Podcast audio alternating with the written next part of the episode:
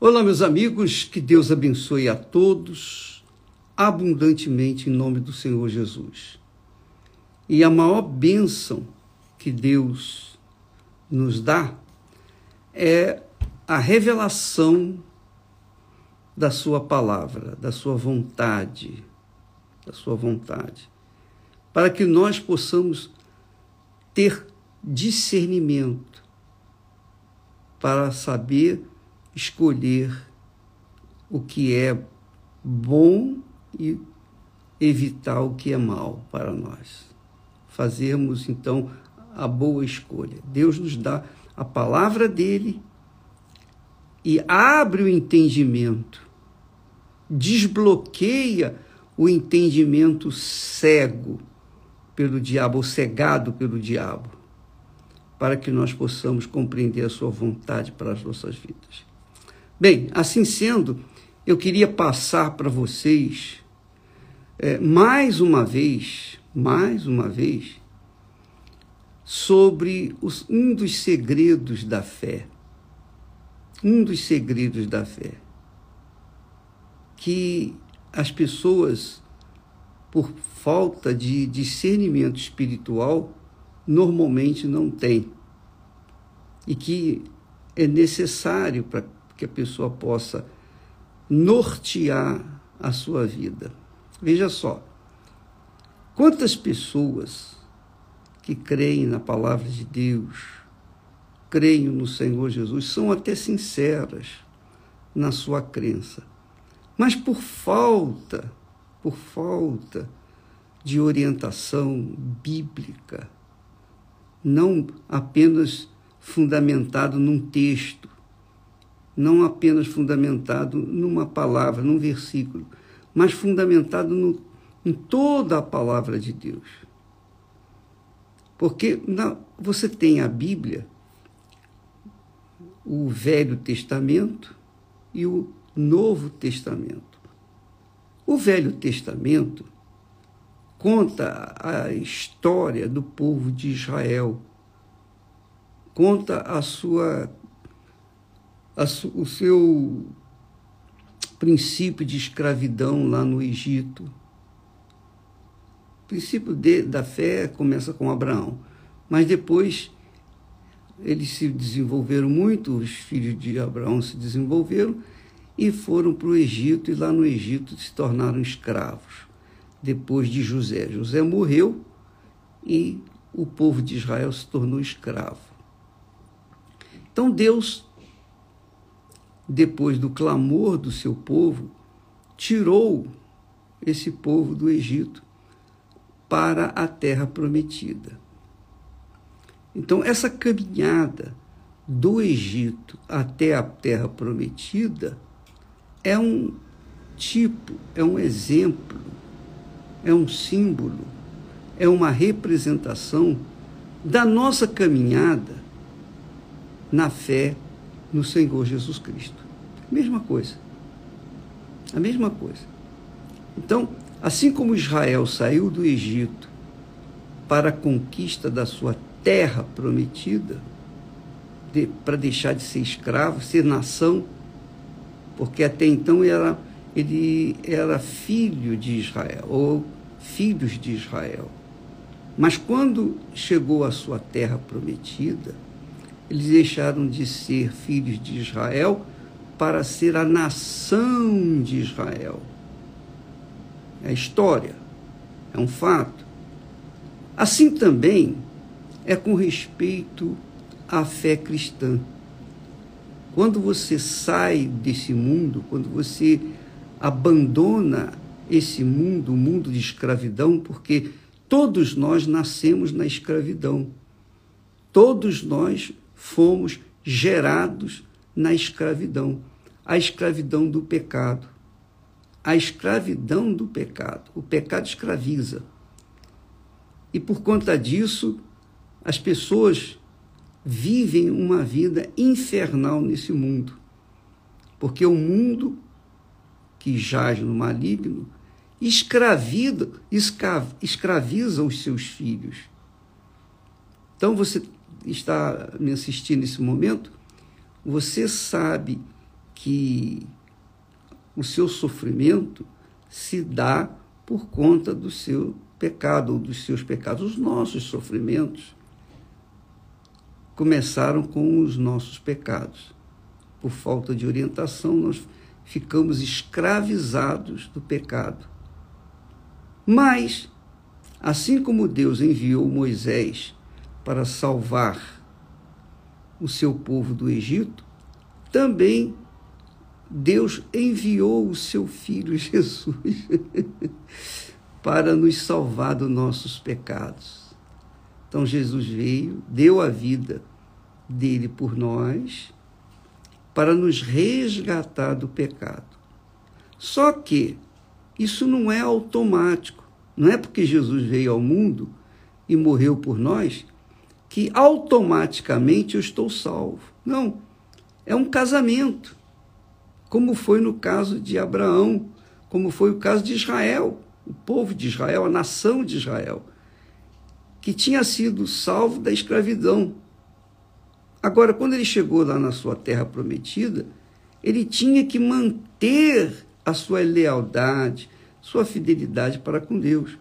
E quando ele perdia o, esse norte, ele se deixava levar pelos deuses que haviam lá em Canaã, então, novamente, Israel se voltava à escravidão, mesmo sendo nação.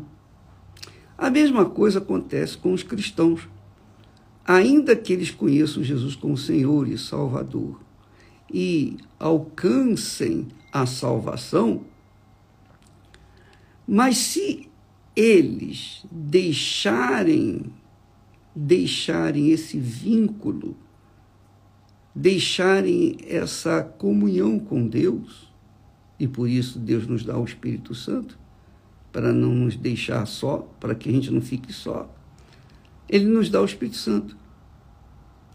Então, veja só, o Espírito Santo nos conduz a uma vida em comunhão com Deus. E aí, o que, que acontece? Muitas pessoas, por desfocarem tirarem os olhos da fé, da comunhão com Deus, da lealdade, da fidelidade para com Ele, fidelidade para com a Sua palavra, seu caráter, caráter de verdade. Não é possível uma pessoa que tenha o Espírito Santo e anda com mentiras. Não é possível uma pessoa que anda no Espírito ou é, guiado pelo Espírito da verdade e viva na mentira, na prostituição, na pornografia, no adultério, no roubo, na corrupção, na injustiça, na malícia. Não é possível. Não é possível. Não adianta a pessoa falar em línguas estranhas, profetizar, pregar a palavra de Deus não adianta ela fazer maravilhas, milagres, se o caráter dela, se o caráter dela não condiz com aquilo que ela prega, de nada adianta as línguas, de nada adiantam as línguas, de nada adiantam as profecias, de nada adiantam os títulos missionários, bispos, e isso e aquilo e etc, etc. De nada adianta. Porque para o que Deus vale é comunhão com Ele. Deus não nos salvou para que nós vivêssemos nesse mundo. Ele nos salvou para que nós vivêssemos começando aqui e para toda a eternidade com Ele. Mas, assim como Israel, que fracassou, o povo de Israel fracassou muitas vezes, e nós vamos ver isso na história dos reis de Israel, que é a próxima superprodução da Record, a novela Os Reis. Você vai ver que isso também acontece com a igreja do Senhor Jesus hoje. Então, no Velho Testamento, nós temos uma fé conquistadora, desbravadora, corajosa. Mas também existem aqueles fatos das pessoas que conquistaram lá no passado, mas perderam. Perderam o tino da fé, tino da, da direção divina. Porque se envolveram com as conquistas, esqueceram do, da razão do porquê elas conquistaram, que é a sua comunhão com Deus. A mesma coisa acontece isso hoje em dia com os cristãos, os crentes, que dizem, poxa, eu tenho o Espírito Santo, eu sou de Deus, mas a minha vida não, não, não desenvolve, a minha vida parece estar travada. Por que, que está travada? Por que está travada? Deus não falou, Deus não falou que veíamos a diferença entre o justo e o perverso? A diferença, tem que haver essa diferença entre o que é justo e o que é perverso. O justo é aquele que, se, que, é, ao, que é justificado pela fé no Senhor Jesus. Mas se essa fé no Senhor Jesus não o justifica, é porque essa fé está embaralhada, está confusa, está desentoada da fé autêntica, a fé do Novo Testamento. Porque a fé do Velho Testamento é uma, a fé do Novo Testamento é outra completamente diferente. Na fé do Velho Testamento, as pessoas aprendem a conquistar mundos e fundos, só que não aprendem a se manter na fé. Já a fé do Novo Testamento, as pessoas aprendem a conquistar e manter a fé. Então, Jesus ensina, ele diz lá no capítulo 6 de Mateus, sobre as nossas necessidades físicas. Ele fala sobre, por exemplo, por que andeis ansiosos que haveis de comer, que haveis de vestir? Por que andeis ansiosos por isso, por aquilo, por aquilo outro? Por quê? Buscai primeiro o reino de Deus. Olha só que fé, que qualidade de fé que Jesus passa para a gente que fé inteligente ele passa para a gente. Ao invés de vocês ficarem preocupados em resolver os seus problemas, vocês vão resolver os seus problemas, mas por não terem o reino de Deus dentro de si, os seus problemas vão trazer outros problemas e outros problemas. E todo dia a pessoa vai ter problema. É como a fome. Todo dia você tem que comer, não é? Todo dia você tem que comer, todo dia você tem que beber, todo dia você tem que tomar banho, todo dia você tem que dormir, descansar, todo, todos os dias. Mas Jesus fala do reinado dele dentro de nós, que é na pessoa do Espírito Santo. Quando o Espírito Santo desce sobre nós, então o que, que acontece? Ele nos orienta, ele dá a direção.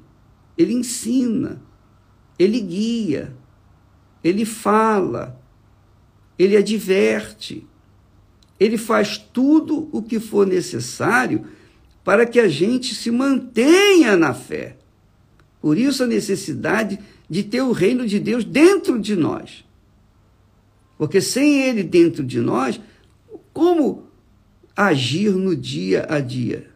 Como tomar decisões diariamente. Todo instante nós temos que tomar decisões. Então, minha amiga e meu amigo, a fé do Novo Testamento fala de conquista e estabelecimento automáticos. Você, mas primeiro você busca o reino de Deus. O rei, quer dizer, o rei Jesus passa a reinar na sua vida, na sua mente. E você andar na justiça. Não basta ter o reino de Deus ou o rei do reino de Deus dentro de você. É preciso que você ande na justiça, que você obedeça a palavra. que você ande na justiça. Então é assim: o rei, Jesus, passa a morar dentro de você, que é o Espírito Santo, a descida do Espírito Santo, o batismo com o Espírito Santo, o selo do Espírito Santo. E em seguida, ele vai orientar, ele vai dizer: não faça isso ou faça aquilo. E aí, se você obedece, você vai estar andando na justiça. Por isso que ele diz: buscai primeiro o reino de Deus e a sua justiça, e andar na sua justiça. E então todas as demais coisas serão acrescentadas. Você entendeu? Então, uma coisa é a fé do Velho Testamento. O Velho Testamento ensina você ter fé para conquistar, mas não lhe dá a fé para você manter. Tanto é verdade que os heróis da fé do Velho Testamento tiveram fé para conquistarem mundos e fundos, mas todos caíram. Todos caíram. Por quê? Porque não, não souberam manter a fé que conquista e estabelece. Mas Deus usou, ainda assim, usou Abraão, Isaac, Israel, mas todos eles falharam, todos eles falharam, todos eles. Mas eles foram justos, porque dentro das condições, das circunstâncias que eles estavam vivendo, eles fizeram melhor e, esse, e Deus se agradou deles. Agora, no Novo Testamento, nós temos todas as condições que os heróis da fé do passado não tinham. Porque hoje, na, digamos, época da graça, que eles chamam aí época da graça, a era da graça, nós temos o Espírito Santo para nos guiar, nos dirigir, nos orientar. Então, a fé que ele nos dá não é só para a gente ter fé para conquistar, mas dá, ele nos dá a fé para a gente perder também, saber perder, para poder saber conquistar. Porque a verdadeira fé, a fé inteligente, você tem que saber a hora de ganhar, mas também tem que saber a hora de perder. Por exemplo, por, apenas a título de exemplo, quando o lavrador quer ter uma boa colheita, primeiro ele tem que dar, ele tem que sacrificar, ele tem que perder aquilo que ele tem, o semente que ele tem para a terra, ele tem que dar para a terra. Para que depois, então, no seu devido tempo, a terra lhe devolva aquela semente multiplicada.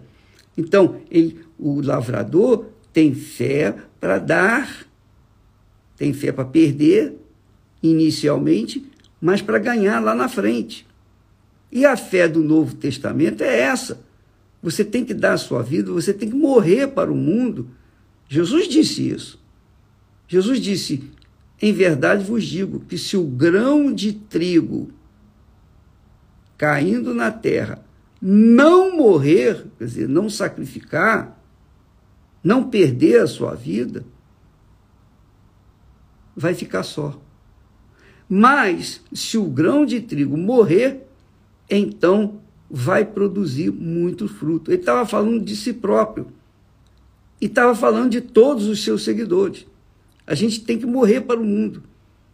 Nós, aliás, a gente tem que ter morrido para este mundo. Se a gente não morreu para o mundo, quer dizer, se a gente ainda tem é, sonhos e, e desejos e vaidades e cobiças das coisas desse mundo, é porque o reino de Deus não está dentro de nós. Não está. O reino de Deus só vai estar em nós quando nós verdadeiramente morrermos para esse mundo, porque é, não, o, o, reino desse mundo não, não habita, não pode habitar com o rei do mundo vindouro, da eternidade, do reino de Deus. Ou um ou outro. Para você ter o reino de Deus dentro de si, você tem que abrir mão do seu ser, da sua vida, para que o rei do reino de Deus venha morar em você e então lhe dar condições de você se manter na fé até o dia do seu encontro com Jesus ou no dia em que você for para lá, no dia que você morrer. Então é assim que funciona. É assim que funciona. É assim que eu entendo, que eu vejo a Bíblia. Eu vejo no Velho Testamento a conquista. Nós aprendemos a conquistar no Velho Testamento. Conquistar as bênçãos desse mundo. Mas é no Novo Testamento que eu, que eu aprendo a conquistar e manter a minha conquista até a vinda, a volta do nosso Senhor Jesus Cristo. Então você tem visto muitos pastores caindo, muitos bispos caindo, muitos obreiros caindo, muitas pessoas que eram da fé caindo, porque eles aprenderam a fé de conquista, mas não aprenderam a fé de morrerem para esse mundo, de dar a vida para Jesus, de morrer para esse mundo e viver apenas para o Senhor Jesus. Então, por exemplo, vou dizer para vocês uma coisa. Fala-se muito ultimamente em Bitcoin. O Bitcoin é uma moeda, eu entendo muito pouco sobre o Bitcoin, mas eu tenho uma noção, uma noção do, responsável pelo Bitcoin. O Bitcoin é uma moeda que o, nenhum governo, nenhum governo do mundo tem conseguido controlar. É uma, uma moeda criada por uma mente satânica que impede os governos de comandar as pessoas ou impede os governos de fiscalizarem e cobrarem os seus devidos impostos. Essa moeda parece ter sido criada pelo anticristo. Eu creio, eu, eu creio. Não estou dizendo para você crer também, porque a questão de fé é pessoal, individual.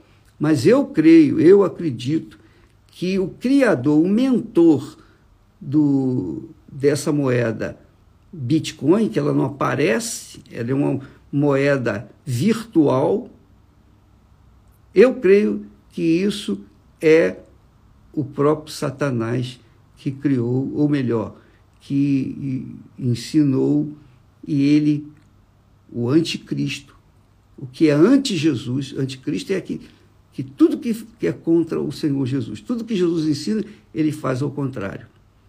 Então, Jesus disse: Dai a César o que é de César e a Deus o que é de Deus.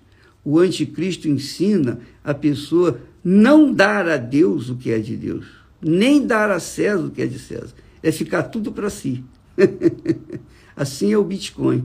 O Bitcoin é uma moeda que é só para a pessoa que tem mais ninguém. É só para ela. Ela. Ela, é, ela é o seu próprio Deus. Esse é o espírito do anticristo. E esse espírito, esse criador, esse mentor, essa mente satânica, o anticristo que criou essa moeda, porque ele é invisível, não, não existe uma pessoa, um personagem, não, não tem um nome. O, o criador do, da moeda não tem uma identidade. Por isso, nós cremos, eu creio que seja o anticristo. Então, a pessoa que segue ou que investe no Bitcoin, ela quer fugir do fisco, ela quer fugir do imposto de renda, quer fugir do, dos governos, ela quer esconder os seus roubos, as suas corrupções ali, porque ali ninguém vai pegá-la. Ela pensa isso. Mas só que ela vai estar sendo controlada pelo anticristo. Porque o, o mentor dessa moeda, ele sabe quem é quem. Ele tem as informações de quem é quem. Porque ele é espírito. Ele é espírito do mal, espírito do diabo. Então, a pessoa que me assiste nesse momento deve prestar bastante atenção que quando ela quer ter fé para manter a sua salvação, que é a sua terra prometida. A nossa terra prometida, a terra prometida do cristão, é o reino dos céus. É aquilo que o apóstolo Paulo viu e passou para nós. Ele disse: nem olho viu, nem, nem olhos viram, nem ouvidos ouviram o que Deus tem preparado para aqueles que o amam. O amo de verdade, não é amor fajuto, não. Então, essa é a nossa terra prometida. E para mantê-la até o fim, nós temos que manter o nosso ser, a nossa, a nossa vida morta para esse mundo, como a semente de trigo. A gente morrendo, a gente vai produzir muitos frutos. Mas se a gente ficar vivo, a gente não vai produzir nada. A gente vai ficar só, disse Jesus. Então, é assim que funciona. Ora, você tem a fé lá do Velho Testamento, fé só para conquistar. Ora, você tem a fé do Novo Testamento, que é para conquistar e manter a sua fé, porque é como Jesus disse: buscai primeiro o reino de Deus e a sua justiça, andai na sua justiça, e todas as demais coisas vos serão acrescentadas. Se você ainda nutre dentro de si aspirações pessoais, você quer ter isso, ter aquilo, você quer ostentar riqueza, você quer, enfim, você tem a sua mente voltada para as coisas que esse mundo oferece, é porque você não nasceu de Deus. Com certeza você não nasceu de Deus. Com certeza você não tem o Espírito Santo. Porque quem tem o Espírito Santo tem uma visão abrangente, profunda, a visão do reino dos céus. Porque primeiro a gente entra no reino de Deus e depois a gente entra no reino dos céus. Essa é a fé, a fé inteligente, a fé que mantém a gente de pé. A fé que mantém a gente de pé até o dia final. Você escolhe, minha amiga e meu amigo. Que tipo de fé que você quer? A fé que faz você conquistar mundos e fundos, mas não permanecer?